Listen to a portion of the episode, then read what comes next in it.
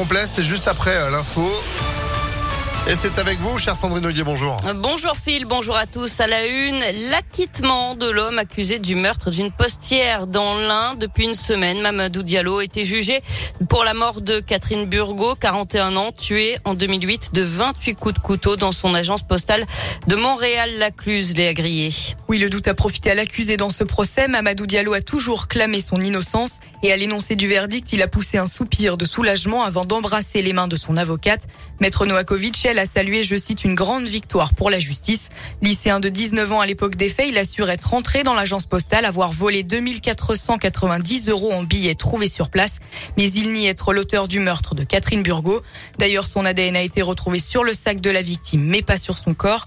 Le parquet avait pourtant requis 30 ans de réclusion criminelle, ne croyant pas sa version ni la piste menant à l'ancien espoir du cinéma français Gérald Thomasin, disparu en 2019 et qui a depuis bénéficié d'un non-lieu. Mamadou Diallo qui a par contre été condamné à deux ans de prison pour vol. Il a déjà purgé sa peine en préventive. Il est donc ressorti libre. L'actu, c'est aussi l'agression d'un surveillant hier matin au collège Paul-Éluard de Vénissieux. Quatre individus ont escaladé le portail de l'établissement. Ils sont allés dans le bureau des surveillants et s'en sont pris à l'un d'entre eux. Les professeurs ont exercé leur droit de retrait l'après-midi. Des plaintes ont été déposées. Une enquête est en cours. Les cours devaient reprendre ce matin. Encore des coups de feu tirés dans la porte d'un appartement. Ça s'est passé à Villeurbanne dimanche. À l'intérieur, une mère et sa fille qui heureusement n'ont pas été touchées. Le fils de la locataire qui était absent au moment des faits pourrait être la personne initialement ciblée. Il est connu de la justice pour des affaires de trafic de stupéfiants. J-5 avant le premier tour de l'élection présidentielle et un nouveau meeting aujourd'hui dans l'agglomération lyonnaise. Celui des soutiens d'Emmanuel Macron. Ce sera à 20h, salle de la Ficelle dans le 4e arrondissement de Lyon.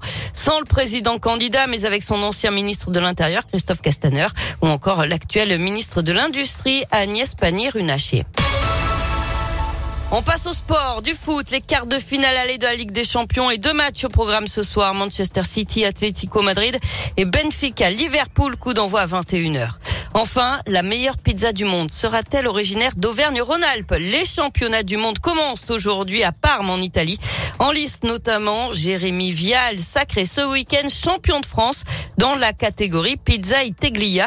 Une pâte épaisse mais légère qui se tient. Originaire de l'Ain, il a plusieurs restaurants dont un à Lyon, la Nano Trattoria dans le 9e Oh là arrondissement. là, mais on y est là, on y est, on y est. Bah, bienvenue, ouais.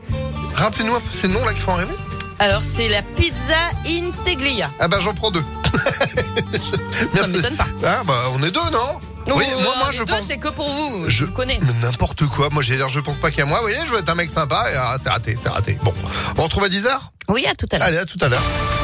Météolion.net